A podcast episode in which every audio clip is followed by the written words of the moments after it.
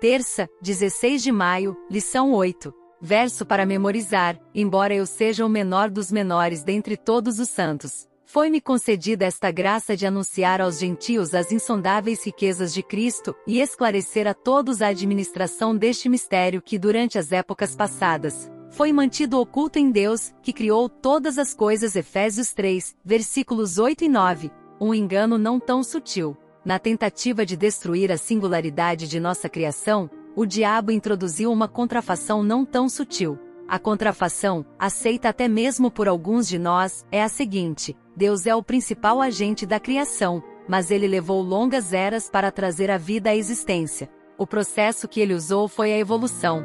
Essa abordagem tenta harmonizar dados científicos com o relato de Gênesis.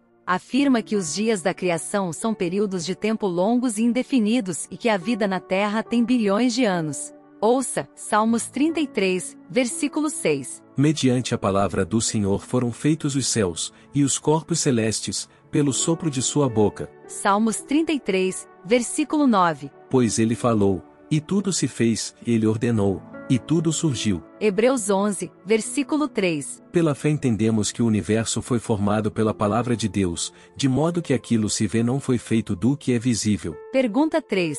Como Deus criou o mundo?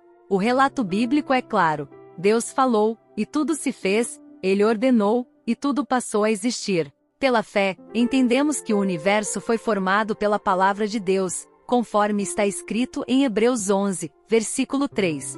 Em Gênesis 1, o autor afirma que Deus criou o mundo em seis dias literais de 24 horas e descansou no sétimo. A estrutura linguística de Gênesis 1 e 2 não admite nada diferente. Até mesmo estudiosos que não acreditam na criação literal de seis dias reconhecem que a intenção do autor era falar sobre a criação em seis dias. A palavra hebraica para dia, em Gênesis 1 é Yom.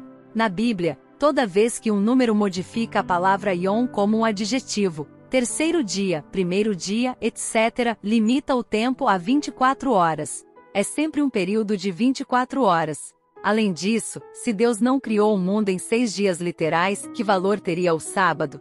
Por que Deus ordenaria que lembrássemos dele? Não faria absolutamente nenhum sentido deixar o sábado como um legado eterno de uma semana de criação de seis dias se essa semana literal nunca tivesse existido. Aceitar longas eras de criação é questionar a necessidade do sábado e levantar sérias questões sobre a integridade das Escrituras. Ao atacar o sábado, Satanás desafia o ponto central da autoridade divina. E o que poderia ser mais eficaz em destruir o memorial da criação em seis dias do que negar a realidade dessa criação em seis dias? Não é à toa que tantas pessoas, incluindo cristãos, ignoram o sábado.